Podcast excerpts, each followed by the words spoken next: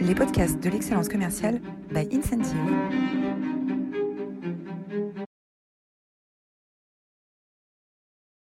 Bonjour à toutes, bonjour à tous et bienvenue dans cette nouvelle édition des masterclass de l'excellence commerciale. On a l'immense plaisir euh, aujourd'hui de euh, recevoir une grande amoureuse euh, de la Chine, Sandrine Zerbi. Bonjour Sandrine. Bonjour et ravi d'être avec vous. Eh ben, écoute, le, plaisir est partagé. vous étiez, vous êtes incroyable. Hein. vous étiez la semaine dernière un peu plus de 550 inscrits pour venir écouter Gaël Châtelain-Berry et son, euh, livre Happy Work. Hein, c'est un des, euh, grands commentateurs du bonheur au travail. C'est euh, le, podcast le plus suivi sur le, sujet euh, en France. Euh, c'est l'inventeur du concept de management bienveillant il y a déjà une, une quinzaine d'années. vous pouvez le retrouver sur votre plateforme de podcast préférée ou sur notre chaîne YouTube. il nous laisse avec cette citation À ta naissance, tout le monde rit et tu es le seul à pleurer. Conduis ta vie de façon à ce qu'à ta mort, tout le monde pleure et que tu sois le seul à sourire, qui est un proverbe euh, berbère que je vous laisse euh, méditer. Euh, et, puis, bah, finalement, c'est une bonne introduction pour notre, pour, notre thème d'aujourd'hui. Juste avant de rentrer dans l'univers de la Chine et de ses entrepreneurs à succès, les masterclass sont rendus possibles par le soutien d'Incentive. Incentive, c'est un éditeur de logiciels, c'est une plateforme pour les managers, la plateforme des managers pour coacher leurs équipes. Incentive travaille dans une vingtaine de pays, dans des secteurs euh, aussi variés que la banque, l'assurance, euh, la santé, euh, la grande distribution ou l'industrie les technologies. Voilà, la page de publicité est terminée. Et avant de rentrer dans le sujet, est-ce que, Anthony, tu peux nous faire le portrait de Sandrine, s'il te plaît? Bien sûr. Alors, merci Roland pour l'introduction. Donc, Sandrine Zerbi, vous êtes une experte du marché et de la culture chinoise. Vous avez commencé votre carrière dans l'assurance en tant que responsable du financement d'acquisition dans le groupe AGF, devenu Alliance. À ce poste, vous avez accompagné notamment la vente d'Adidas par la famille Dassler à ses nouveaux actionnaires. Le président d'Adidas de l'époque vous remarque et vous lance le défi d'aller étudier le potentiel de développement en Chine. Vous relevez le défi étudiez le marché et vous lancez la marque en 1995. Sous votre direction, Adidas devient la filiale la plus rentable du groupe. Vous négociez notamment un partenariat avec les Jeux Olympiques de Pékin en 2008. Vous avez ensuite dirigé avec succès l'intégration de Reebok, racheté par Adidas en 2006 pour l'ouvrir au marché chinois. Au cours de ces 13 années à la tête d'Adidas China, vous avez développé un réseau de 4000 magasins dans près de 500 villes avec près de 1000 collaborateurs. Vous décidez ensuite de partager votre expertise du marché chinois en créant Fulljet, spécialisé dans le e-commerce en Chine, et dans un ouvrage de référence, Dragon Tactics, les tactiques des entrepreneurs chinois pour mieux diriger dans l'incertitude, livre coécrit par Aldo Spanjar, qui a été PDG de Lacoste et directeur des opérations de Adidas Greater China. Sandrine, vous nous faites l'honneur de votre présence et c'est avec un plaisir qu'on vous accueille aujourd'hui. N'hésitez pas à poser vos questions à Sandrine dans l'espace questions et commentaires sur le live LinkedIn. Elle y répondra en fin d'entretien. Alors Sandrine, quel parcours Quel parcours euh, extraordinaire, avoir vécu euh, finalement un peu avant tout le monde cette, euh, cette grande aventure entrepreneuriale en Chine. Alors, ton livre s'appelle Dragon Tactics, mais je crois qu'il y a, un, un, animal que tu utilises beaucoup pour, parler de la culture chinoise. c'est la culture du loup hein, qui a été développée par Ren Zhengfei, le fondateur de, Huawei. Est-ce que tu peux nous parler de cette, culture du loup qui est au cœur du succès de, ces entreprises chinoises? Alors, euh, d'abord, merci euh, de, m'accueillir et merci pour euh, cette, cette, présentation de, mon histoire. Je vais quand même revenir deux minutes sur, sur Dragon. je voudrais juste préciser qu'il y a deux choses sur lesquelles je veux venir, le dragon et le mot tactique. le dragon, c'est un animal très positif dans la culture et dans l'imagerie chinoise. ça n'est pas le dragon cracheur de feu qu'il faut mettre à terre et que le chevalier euh, euh, va, va finalement tuer. c'est pas du tout l'image qu'on a du dragon. C'est un animal positif, porteur de chance et finalement symbolique de, tout ce qui est de tout ce qui est noble en Chine. Alors ça, c'est un premier point. Donc c'est pour ça d'ailleurs qu'on a choisi le dragon et pas le loup qui euh, effectivement a beaucoup imprégné la culture chinoise, je vais y revenir, et en particulier la culture chinoise du, de la gestion d'entreprise, mais qui pour autant n'est pas que positif. Et aujourd'hui, la culture du loup est peut-être celle qui est la plus décriée de toutes les, les tactiques que nous décrivons dans le livre. Et pourquoi le mot tactique? Ça, je voudrais quand même très rapidement y venir parce que c'est vraiment au cœur de ce qu'on explique et non pas le mot stratégie, parce que précisément, les Chinois s'intéressent peu à la stratégie. Euh, les entrepreneurs chinois vont s'intéresser à une vision très long terme, 50, 100 ans, qui va leur donner un cap, mais finalement, ils ne vont pas tellement s'intéresser à une stratégie à 3 ou 5 ans qui va être un carcan, qui va leur finalement les empêcher de saisir les opportunités, les chemins de traverse qui mènent à, cette vision. Alors maintenant, je vais revenir au loup. Maintenant que j'ai parlé un peu des dragons, revenons euh, au, loup dans, notre animalier. Alors effectivement, ah oui, effectivement, le loup est au cœur de euh, beaucoup de la culture d'entreprise chinoise, surtout de ce qui s'est créé au début de l'ouverture de la Chine. C'est moins vrai pour les dix dernières années. Mais effectivement, à cette époque, c'était euh, une vraie symbolique qui a d'ailleurs été euh, quasi théorisée par Zheng Zhengfei, donc le fondateur de Huawei. Euh, mais pourquoi le loup En fait, je crois qu'il faut vraiment le lire comme une culture de la survie. Ce, que, ce que finalement le loup symbolise, c'est une culture de la survie qui a été nécessaire pour des entrepreneurs qui ont créé et développé leurs entreprises, donc, euh, dans euh, des moments très difficiles. Euh, on sortait tout juste de la, de la révolution culturelle. Cette révolution culturelle, déjà, elle leur a appris le sens de la survie parce que c'était des moments très durs, même pour s'alimenter, on va dire, et pour alimenter sa famille. Euh, et puis ensuite, euh, ils sont entrés dans une, espèce de chaos euh, avec des réglementations qui changeaient constamment, un marché qui était en plein tâtonnement, des, des consommateurs qui finalement connaissaient pas grand-chose parce qu'ils avaient été privés de ce contact avec la consommation et donc en fait accéléraient euh, leur apprentissage et donc devenaient encore plus volatiles que le consommateur euh, occidental sur cette période et des infrastructures qui n'étaient pas encore en place. Donc si on combine tout ça, ça, crée effectivement une période de chaos où la survie, la ténacité, qui est, c'est une des caractéristiques du loup telle qu'elle a été formalisée par Zheng Zhengfei, euh, était, était au cœur des choses. Mais il, faut, alors bien sûr, il y a une dimension un peu agressive et une propension à l'offensive qui est réelle et qui, qui a habité ces entrepreneurs, surtout dans cette première période, qui encore aujourd'hui est quelque chose d'important en ce sens que c'est aussi beaucoup d'énergie, c'est-à-dire c'est pas du tout plan-plan, hein, euh, mais euh, je pense qu'il faut aussi aller regarder les autres aspects, les autres caractéristiques qui ont été mises en avant par Zheng Zhengfei, qui sont euh, un flair exceptionnel et un grand dévouement au groupe. En fait, le loup chasse en meute et la meute est très très importante et l'esprit collectif est extrêmement important également. Et ça, ça s'accompagne, alors même si Jean Zhengfei n'en a pas parlé, mais en réalité, chez lui, c'est très clair, et c'est clair dans toutes les entreprises, euh, avec, ça s'accompagne avec une très grande loyauté au chef de meute. Euh, au chef de, oui, au chef de meute, en fait, effectivement. Donc, revenons un petit peu à ces, ces caractéristiques euh, avec cette, euh, cette, idée de survie, euh, de mentalité de survie qui est au cœur des caractéristiques du loup. Euh, j'ai parlé d'abord du flair. Et ce flair, il est très important puisque c'est finalement le flair qui va permettre, euh, d'une part, de saisir les opportunités et d'autre part, de comprendre son consommateur. Alors ça, c'est extrêmement important.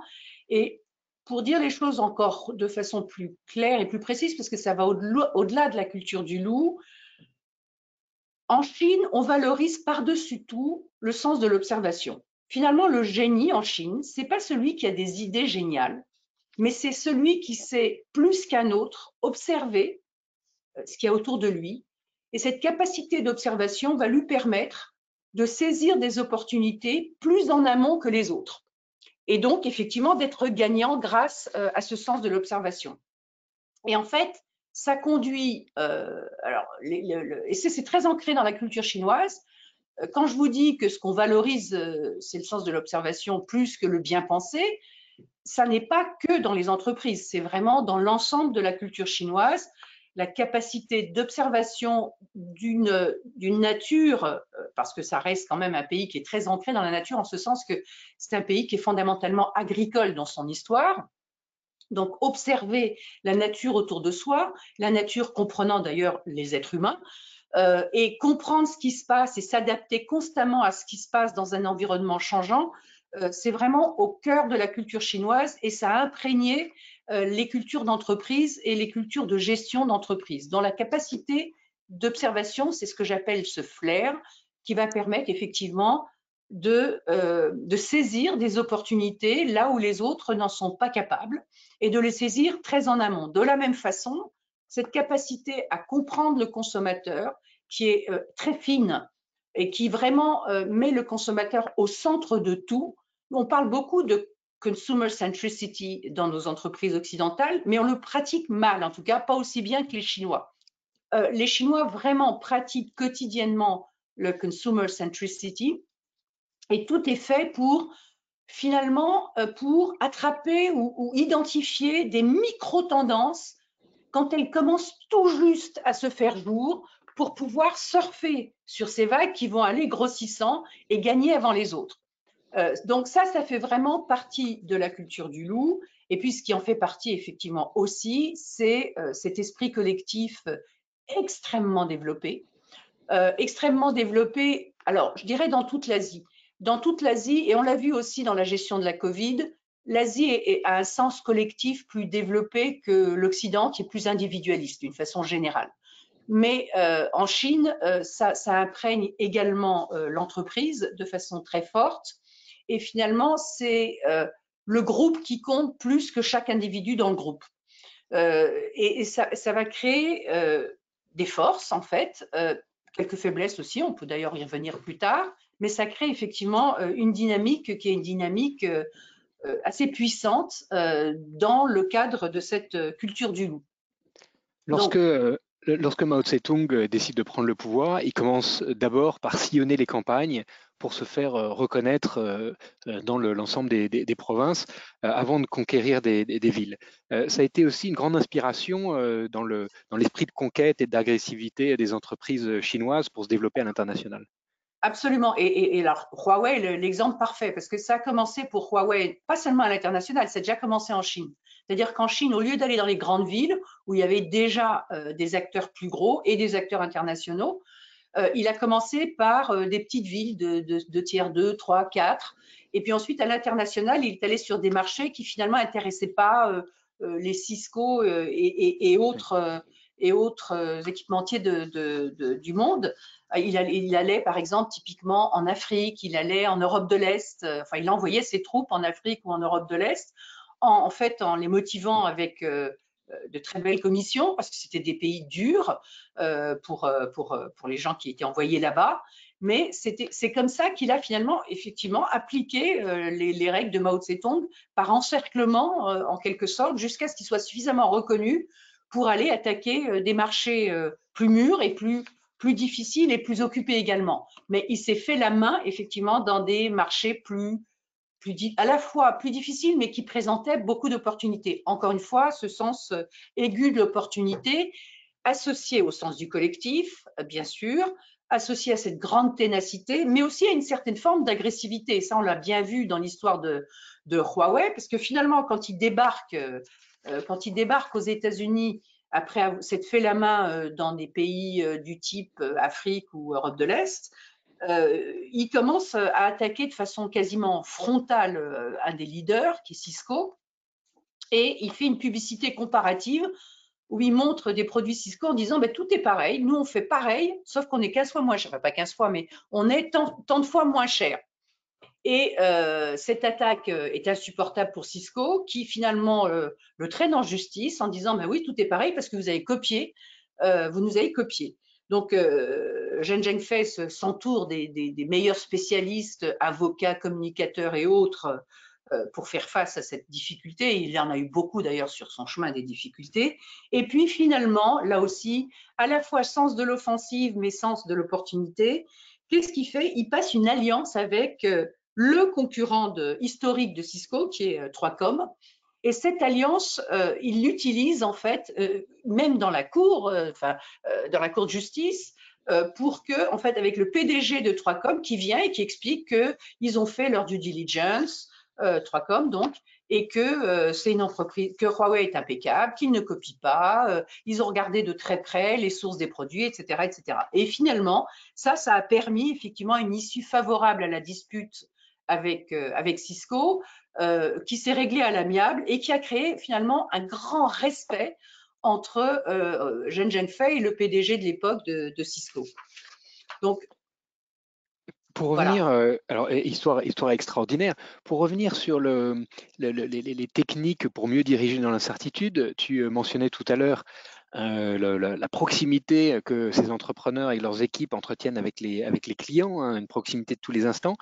Euh, tu décris dans ton livre l'exemple de Tencent euh, avec le 10-100 000. Hein, chaque mois, les chefs de produits Tencent, ils mmh. doivent entretenir des relations avec les utilisateurs. C'est 10 sondages chaque mois, 100 lectures de blog et 1000 analyses de commentaires. C'est bien ça? Absolument, et c'est même contractualisé. C'est même contractualisé avec les, pour chaque employé, y compris les plus seniors. Euh, les, employés les plus haut gradés de Tencent euh, ont également cette obligation contractuelle qui montre à quel point euh, la compréhension très fine et l'observation du client est au cœur de tout ce qu'ils font. Mais ce n'est pas unique à Tencent, parce que si vous regardez Xiaomi, Xiaomi par exemple, qui est également un grand groupe dans la tech, a finalement adopté des méthodes similaires où ils obligent chacun de leurs collaborateurs à euh, travailler sur un certain nombre de, blogs clients, de commentaires clients, etc. Et, là, ils ont même mis en place des algorithmes pour euh, distribuer les commentaires des clients auprès de tel ou tel employé en fonction de euh, leur spécialité, leur capacité à répondre à ce point plutôt qu'à un autre. Donc, ça n'est pas unique à une entreprise, c'est généralisé l'observation permanente du client et évidemment l'utilisation aussi de la data euh, pour euh, scientifiser, si je puis dire, ou rendre plus scientifique euh, cette observation du, client. Et ça, c'est allé effectivement très loin et beaucoup plus loin que tout ce qu'on a pu nous inventer en matière de, de consumer centricity. Puisqu'en fait, la consumer centricity, elle est toujours bottom-up.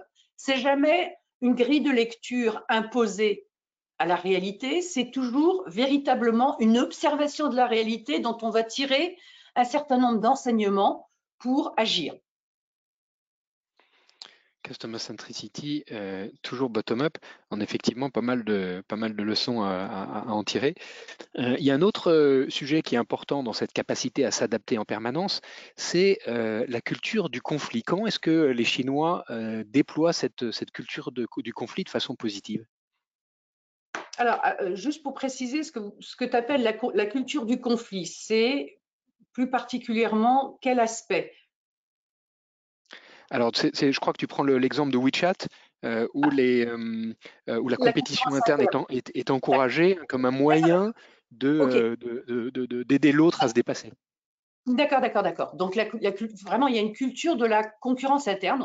on, favorise la concurrence interne. On lance plusieurs groupes à l'intérieur de l'entreprise sur un même projet avec que le meilleur gagne.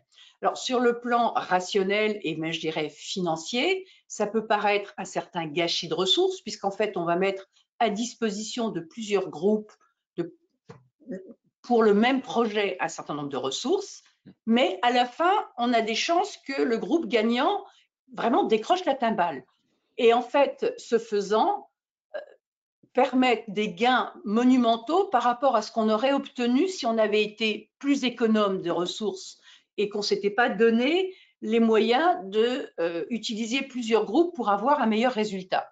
Alors ça, c'est déjà une première chose. La deuxième chose, c'est que ce n'est pas perçu comme une agression. Alors évidemment, c'est stressant. Euh, le stress au travail, c'est très très présent euh, en Chine. Hein. C'est très stressant. c'est stressant, mais c'est perçu comme au service de la collectivité. Celui qui va gagner va faire gagner le groupe. Et le, fait qu'il y ait un esprit euh, collectif beaucoup plus marqué va permettre une lecture différente de cette compétition ou de cette concurrence interne que celle qu'on aurait notamment en Occident, où on verrait ça comme une lutte à mort entre des individus. Finalement, les individus ne vont pas se détester au bout de, enfin, occasionnellement, ça peut arriver, mais ça ne crée pas de détestation entre les individus qui sont chefs de ces groupes. Donc, c'est effectivement mieux accepté de ce fait et ça permet euh, des, bons résultats. Alors, je pense qu'un des cas les plus, les plus notables, ça a été la création de WeChat. Parce que WeChat, qui, est, donc euh, c'est vraiment un couteau suisse, c'est une application euh, qui est utilisée par plus d'un milliard de Chinois et qui fait tout, qui au départ est né comme une espèce de pâle copie, on va dire, de WhatsApp, donc essentiellement de la messagerie, mais qui aujourd'hui s'est développé en tout. C'est-à-dire qu'avec WeChat, on peut payer, on peut faire de la messagerie, euh, on peut ouvrir un petit magasin, on peut montrer ses produits, euh, on peut faire de la publicité, euh, on peut gérer sa banque, on peut acheter ses tickets de métro, on peut acheter ses tickets d'avion, on peut absolument tout faire avec WeChat. Donc c'est devenu une application ultra sophistiquée euh, non seulement ultra sophistiqué, mais ultra utilisé, puisqu'on a plus d'un milliard d'utilisateurs sur une population d'un milliard quatre, c'est considérable. Euh, et vous vous retrouvez avec euh, un mendiant, par exemple, qui au lieu de vous demander du cash, va vous montrer un QR code, son QR code WeChat, pour, pour que vous le payiez avec, avec WeChat. Donc, et c'est vrai, c'est pas, c'est pas une blague, c'est une vraie histoire. Ou le vendeur de pastèques au coin de la rue. Donc, pour revenir à cette concurrence interne, au départ, euh, Tencent voulait développer quelque chose en matière de messagerie qui serait un petit peu inspiré par euh, WhatsApp et ils ont mis plusieurs groupes euh, sur, sur la ligne de départ, dont Allen Zhang. Allen Zhang est celui qui a gagné la course, en quelque sorte, et qui a créé WeChat et qui, qui, est resté et qui est encore à, la tête de WeChat pendant, pendant des années et a continué constamment à développer WeChat. Mais on voit dans cet exemple que ça a produit des résultats euh, très positifs pour, euh, pour le groupe Tencent, mais que ça suppose en même temps qu'on soit prêt à ça. C'est-à-dire que les employés ne le perçoivent pas comme euh, une humiliation ou une agression. Il faut que les employés aient une culture, ou en tout cas aient été formatés de telle façon qu'ils acceptent d'être en concurrence interne, voire d'être en concurrence interne et de perdre la bataille. Parce qu'en fait, il faut être prêt à perdre des batailles au nom, de, au nom du groupe finalement. Euh, concurrence, concurrence interne, mais aussi euh, à l'inverse, euh, création de, partenariats très forts et, d'écosystèmes. Et tu prends l'exemple dans ton livre d'Alibaba, hein, qui a un écosystème particulièrement développé. Alors, c'est vrai d'Alibaba qui en fait, il y, a le groupe Alibaba au cœur. Alors, bien sûr, si je mets à part ce qui s'est passé dans les dernières semaines, où Alibaba a décidé, sous la pression en partie de ses résultats financiers et du gouvernement de couper, euh, de couper le groupe en six morceaux. Mais donc, je mets ça de côté. Alibaba, donc pendant toutes les années précédentes, c'est en fait euh, une myriade d'entreprises, c'est euh, des centaines d'entreprises pour les, avec Alibaba au cœur.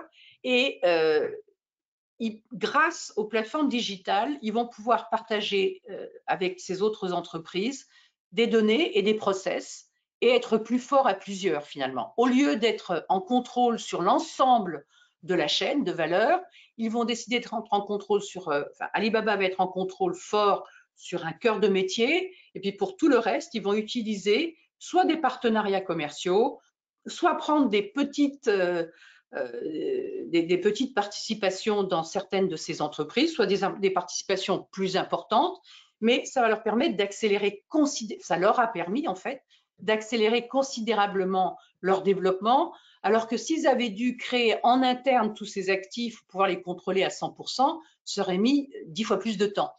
Et cette idée d'écosystème que moi je trouve tout à fait remarquable et j'aimerais beaucoup en fait euh, voir ça euh, plus développé en Occident, elle est très très développée euh, en Chine. Alors elle est d'autant plus développée que quand les entrepreneurs chinois ont lancé leurs affaires dans les années 80 ou 90, en fait, euh, il y avait vraiment un manque de ressources euh, terrible et ce manque de ressources, on y faisait face avec des alliances. Et petit à petit, c'est créé un système organisé d'alliances qui a été encore enrichi par la digitalisation, puisqu'en fait, ces alliances, elles utilisent énormément les plateformes digitales pour, comme je le disais tout à l'heure, partager les données et les process.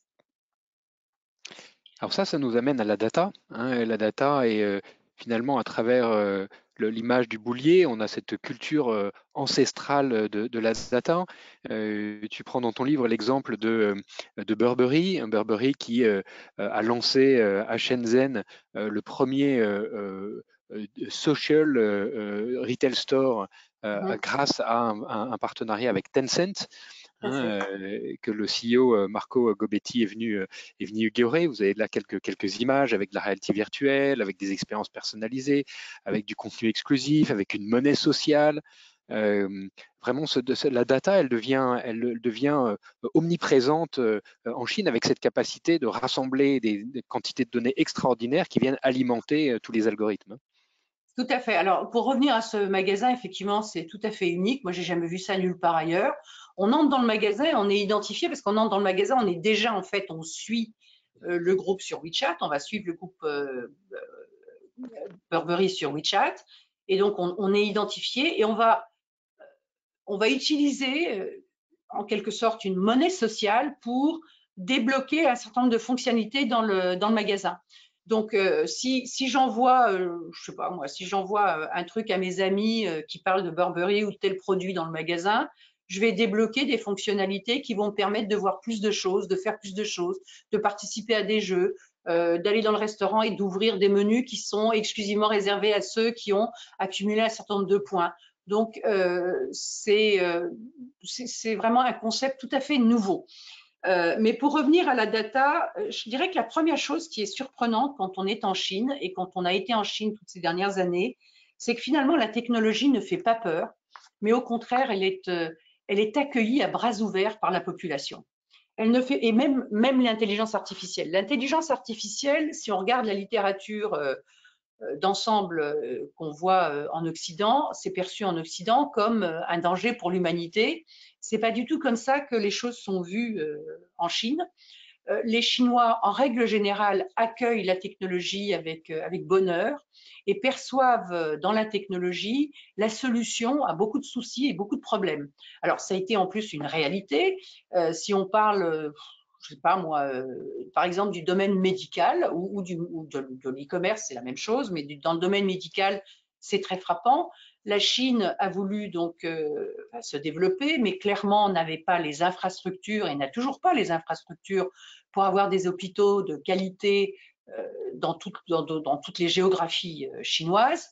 Et la télémédecine et la capacité à faire des diagnostics de grande qualité à distance grâce à l'intelligence artificielle, bah, ça a tout changé pour beaucoup de gens. Ça a permis d'accéder finalement à une médecine de qualité qui était absolument impossible à avoir euh, à 10, 20, 50 kilomètres de chez soi. Euh, donc, c'est vraiment perçu de cette façon. De la même façon, euh, e-commerce, l'e-commerce est extrêmement développé en Chine puisque ça représente pratiquement 50% des ventes de détail aujourd'hui, tout compris. On vend même des voitures comme ça, hein, c'est quelque chose qu'il ne faut pas oublier. et là aussi, l'e-commerce est d'autant mieux développé que les infrastructures commerciales et l'expérience magasin avant l'apparition de l'e-commerce était finalement pas terrible. Euh, et comme c'était pas terrible, euh, on, euh, on s'est rué sur l'e-commerce qui a beaucoup plu. Donc ça, c'est vraiment un fond très important. C'est ce qui fait aussi que tout le monde a accepté avec plaisir les moyens de paiement mobile qui aujourd'hui en fait représentent 90% des paiements en Chine et sont très concentrés sur Alipay et sur WeChat Pay. Et en fait, euh, entre Alipay et WeChat Pay, ça représente grosso modo 90% des paiements, euh, des paiements quotidiens, ce qui est tout à fait considérable. Les gens n'ont plus de cash du tout. Et on, est, on a sauté par-dessus euh, l'étape chéquier, carte de crédit, tout ça, finalement, on ne l'a jamais eu. On est passé, enfin, pour beaucoup de gens, on est passé du cash à, aux, moyens de paiement mobile qui, à leur tour, produisent une, une quantité de données absolument fabuleuse parce que quand on traque des paiements, euh, c'est toute la vie des gens qu'on a finalement à disposition. Alors, le deuxième point qui me paraît très important, c'est que ça a été un effort national. C'est-à-dire qu'il y avait, il y, avait, il y et il y a toujours, euh, une politique, euh, enfin une stratégie nationale de la technologie très marquée.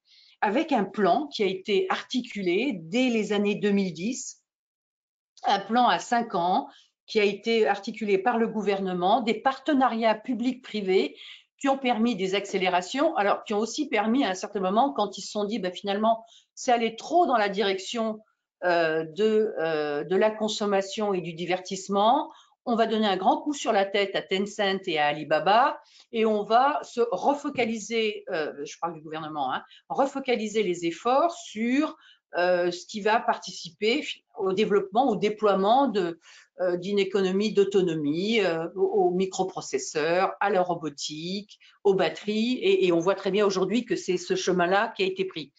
Euh, n'en reste pas moins que c'est effectivement très cohérent puisqu'on a d'une part des entreprises privées qui ont activement participé à ce développement, on a d'autre part un gouvernement euh, qui a mis en place un plan et une stratégie euh, nationale de développement technologique et on a une population qui accueille à bras ouverts tout ça.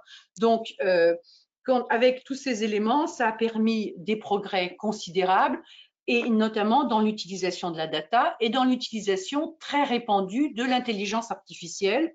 Alors aujourd'hui, évidemment, depuis quelques semaines ou quelques mois, on ne parle que de ChatGPT, mais au-delà de ChatGPT, il y a beaucoup de choses qui se passent dans l'intelligence artificielle, euh, y compris en Chine, et y compris euh, notamment alors dans, tout ce qui va être de, la consommation.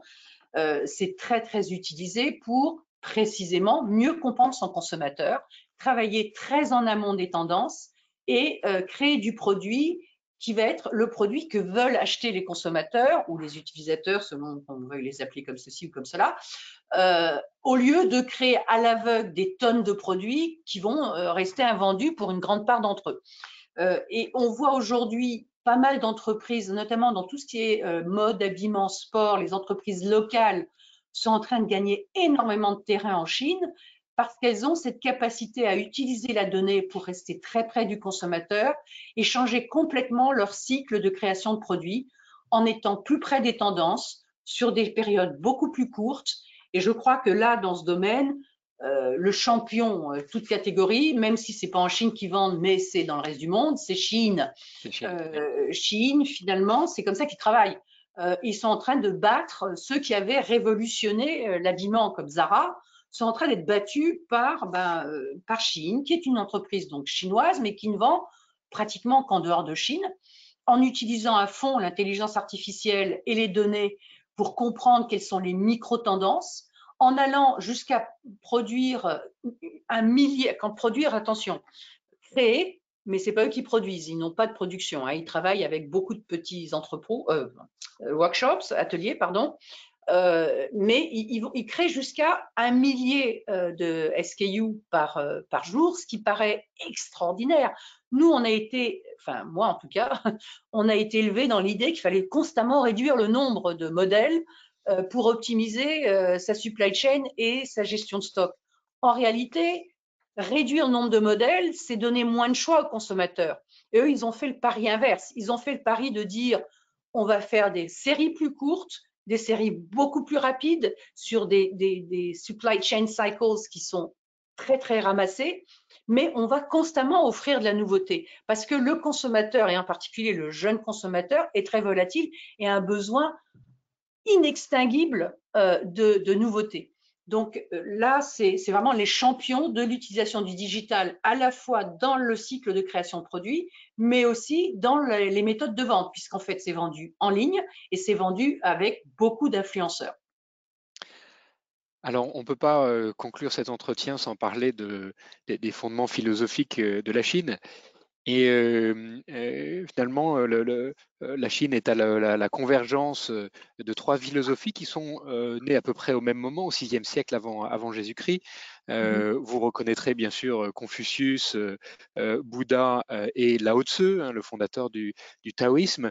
qu'est-ce qui rassemble ces, trois, philosophies et qu'est-ce qui rassemble des entrepreneurs qu'on a, cités, hein, comme Mao Tang de, Tencent, Zhen Zhenfei de, Huawei, Jack Ma d'Alibaba, Liu Changzi de Lenovo, Lei Jun de Xiaomi Qu'est-ce qui fait le cœur de leur fondement philosophique issus de ces, de ces trois courants historiques? Alors, je crois, et on s'en est dit un mot euh, avant de démarrer, mais je crois le fait qu'ils aient été, euh, ils aient, ils aient, finalement déployé leur philosophie à une époque euh, très similaire ou à peu près équivalente, ça fait qu'il y, y, a pas mal de points en commun, mais je pense que ce qui est plus frappant, et quand on regarde un petit peu leurs écrits, les thèmes qui sont récurrents au travers des trois et qu'on trouve vraiment énormément chez les grands entrepreneurs, c'est cette idée que le, monde autour de nous change constamment que la seule chose qui ne change jamais, c'est le changement, et que donc il faut être euh, très flexible et être capable de s'adapter constamment à un environnement euh, qui change en permanence. Ça, c'est commun effectivement aux grandes philosophies chinoises et à, la vision qu'ont tous les entrepreneurs chinois. Et, ça, je dirais, tous, sans exception, partagent cette vision qui a été nourrie à la fois par la culture profonde assise en particulier sur ces grandes philosophies, mais aussi par l'historique et l'environnement dans lequel ils ont créé euh, leurs entreprises, qui était un environnement plein de chaos et d'incertitudes, où il fallait savoir surfer et, finalement manager dans ce, chaos. Donc, c'est devenu des, passionnés en fait de la gestion de l'incertitude et de l'adaptation au changement. Et c'est en ça qu'ils sont des grandes inspirations pour nous euh, parce qu'on est nous-mêmes entrés dans une période d'incertitude massive. Euh, je crois qu'on a eu déjà avec, euh, la Covid un grand coup de semonce. alors, les incertitudes avaient commencé bien avant, puisqu'il y a des incertitudes à la fois géopolitiques, climatiques, d'accès aux ressources, d'accès à l'énergie, etc. Mais je pense qu'avec la Covid, on a été, on a été secoué parce qu'on s'est retrouvé dans des situations extraordinaires où du jour au lendemain, on pouvait perdre 40-50% de son chiffre d'affaires, voire plus. Et je pense que ça, c'est quelque chose qu'on n'avait jamais vécu. Alors bien sûr qu'on avait déjà eu des entreprises qui perdaient du terrain, qui finalement euh, faisaient faillite, mais cette brutalité du changement, c'était quelque chose de nouveau. Et euh, on s'est rendu compte qu'il fallait, enfin on s'est rendu compte, tout le monde ne l'a pas forcément mis en pratique, mais je pense qu'un euh, certain nombre d'entreprises se sont rendu compte qu'il fallait changer certains modes de gestion parce que parce que ça pouvait plus marcher. Donc, quand on, est euh, dans cette, une incertitude aussi extrême que celle qu'on a eue à l'époque euh, du pic de la Covid, quand effectivement on pouvait perdre 40, 50, 60% de son chiffre d'affaires du jour au lendemain, au lieu d'avoir des variations de 4-5% comme on en avait l'habitude, euh, eh ben, il a fallu repenser sa façon de travailler. Euh, il a fallu repenser ce que c'est qu'un plan annuel ou un plan à trois ans, parce que ça n'a plus aucune pertinence dans une situation comme celle-ci. Et de la même façon, dans une situation comme celle-ci, il faut que le boss, le patron de l'entreprise, il soit partout, il soit sur le terrain, il comprenne vraiment très vite. Il ne peut pas se permettre d'avoir tout ce filtrage par la pyramide. Il faut qu'il soit capable d'aller euh, d'aller sur le terrain lui-même et de défiltrer en quelque sorte pour pouvoir prendre des décisions plus rapides. Il faut aussi avoir des modes de réunion qui sont très différents. C'est plein de petites réunions où on va résoudre des problèmes pratico-pratiques euh, qui vont se poser de façon inouïe tous les jours. Donc, euh, et on va constamment être dans le replanning process, choses qui ont été, euh, été très travaillées en Chine et même théorisées, par exemple, par le groupe Alibaba, qui a vraiment mis en place de façon systématique à un système de replanning euh, pour pouvoir faire face à ce changement permanent. Des passionnés de l'adaptation au changement, quand on a demandé quelle était euh, ta citation euh, préférée, tu nous as, tu nous as confié celle-là de Lao Tse, devient aussi fluide que l'eau, trouve qui trouve toujours sa voie en s'adaptant euh, au terrain. Euh, grâce à toi, nous sommes euh, nous aussi maintenant des passionnés de, l'adaptation au changement. si vous voulez aller plus loin, bien sûr, précipitez-vous à la FNAC pour acheter Dragon Tactics, les tactiques des entrepreneurs chinois pour mieux diriger dans l'incertitude. C'est un bouquin qui se lit comme un roman, qui est passionnant, avec toutes les anecdotes et tous les grands entrepreneurs chinois qu'on a cités aujourd'hui. bien sûr, le livre euh, a également un site internet euh, www.dragontactics.com. Euh, sur ton LinkedIn, il y a beaucoup de, beaucoup de contenu également. Et puis quelques ouvrages complémentaires, La souplesse du dragon par Cyril Javary, Les fondamentaux de la culture chinoise, Le traité de l'efficacité par François Julien, L'intelligence de la, de la, Chine, le social et le mental par Jacques Gernet aux éditions Gallimard, un livre Yi Jing, hein, qui est un des, des cinq livres fondamentaux de, du confucianisme. Yi, ça veut dire, ça veut dire le, changement, je crois, et, quand c'est un adjectif, ça veut dire facile, donc c'est un peu le, ah livre du changement, le livre des changements. et puis China Disruptors, euh, de Emma euh, Sepala en anglais euh, et AI Superpowers de Kai-Fu Lee, qui est un, investisseur, un investisseur chinois qui décrit le parallèle entre la Silicon Valley et les grands entrepreneurs technologiques chinois. Euh, voilà, et si vous avez euh, ceux qui doivent nous quitter, euh, je vous donne rendez-vous la semaine prochaine avec Gérald Carsanti, qui est l'ancien patron de SAP France, de Oracle France, de HP France, qui, vient nous, qui viendra nous parler de l'art de bâtir une équipe. Et si Sandrine, tu as encore quelques instants avec nous, on prendra les questions de nos auditeurs. Mhm. Est-ce que, euh, euh, Anthony, on a euh, des questions déjà de, certains de nos, de nos participants? Oui. oui. on a quelques questions. Alors, une première question de Yamin. ce flair ou capacité d'observation est-il instruit par défaut dans l'enseignement chinois? Instruit, je dirais pas qu'il est instruit de façon systématique, mais il est probablement, il fait partie de la façon dont les esprits sont formés. Euh, puisqu'en fait, nous, on va euh, plutôt privilégier tout ce qui relève du concept.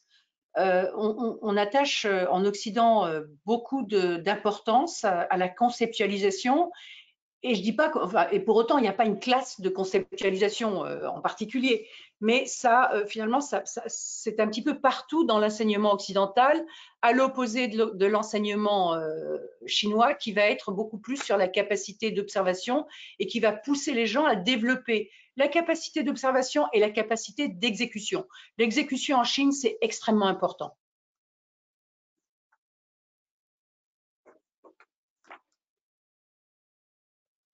J'ai une deuxième question euh, de Victor. Donc, en Chine, le groupe prévaut sur l'individu, mais comment expliquer l'idéalisation du leader?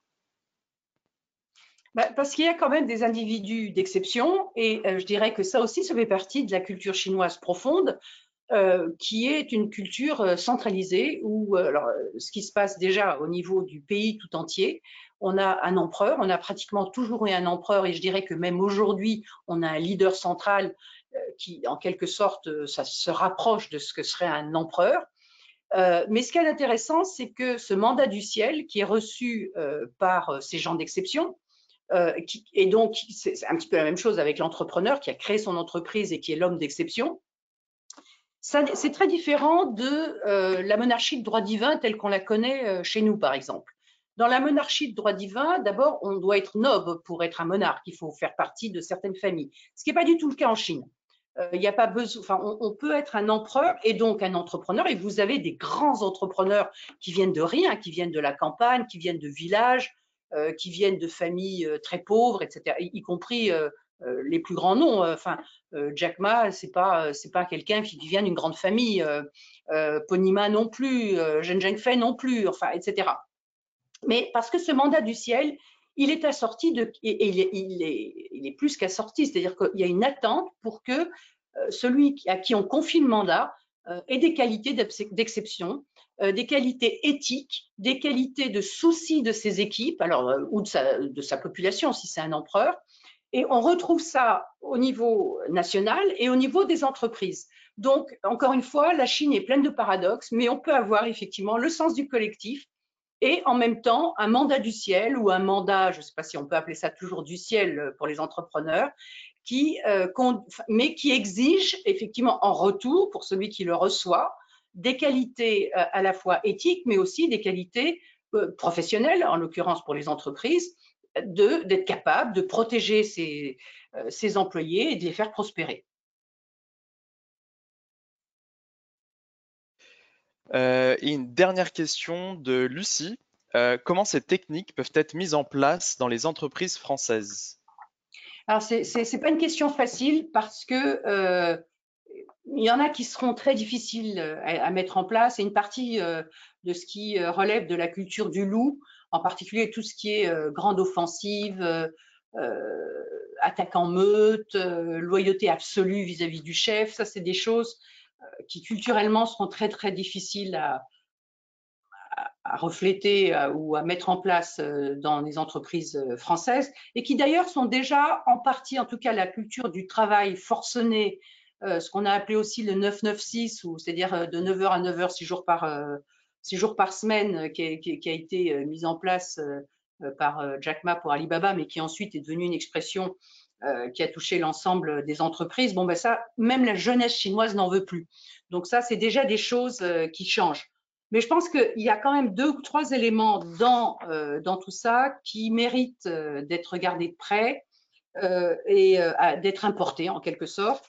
La première, c'est l'adaptabilité, la flexibilité, la rapidité. Je pense qu'on a vraiment besoin de retourner vers, euh, vers ces choses-là, euh, sachant que beaucoup de nos grands groupes ont perdu euh, ce contact avec le réel et ce contact qui leur permettrait d'avoir cette capacité d'observation et d'adaptation, de flexibilité, d'adaptabilité et, et de rapidité. De la même façon, je pense qu'il faut réinjecter de l'esprit d'entreprise dans nos entreprises qui l'ont largement perdu. Et je pense que c'est quelque chose que les chefs d'entreprise chinois ont beaucoup réfléchi. C'est pas juste euh, comme ça, ça s'est fait. Euh, ils, se, ils, se, sont vraiment posé la question. Vous avez, euh, vous avez beaucoup d'entrepreneurs qui ont décidé, je crois que je citais tout à l'heure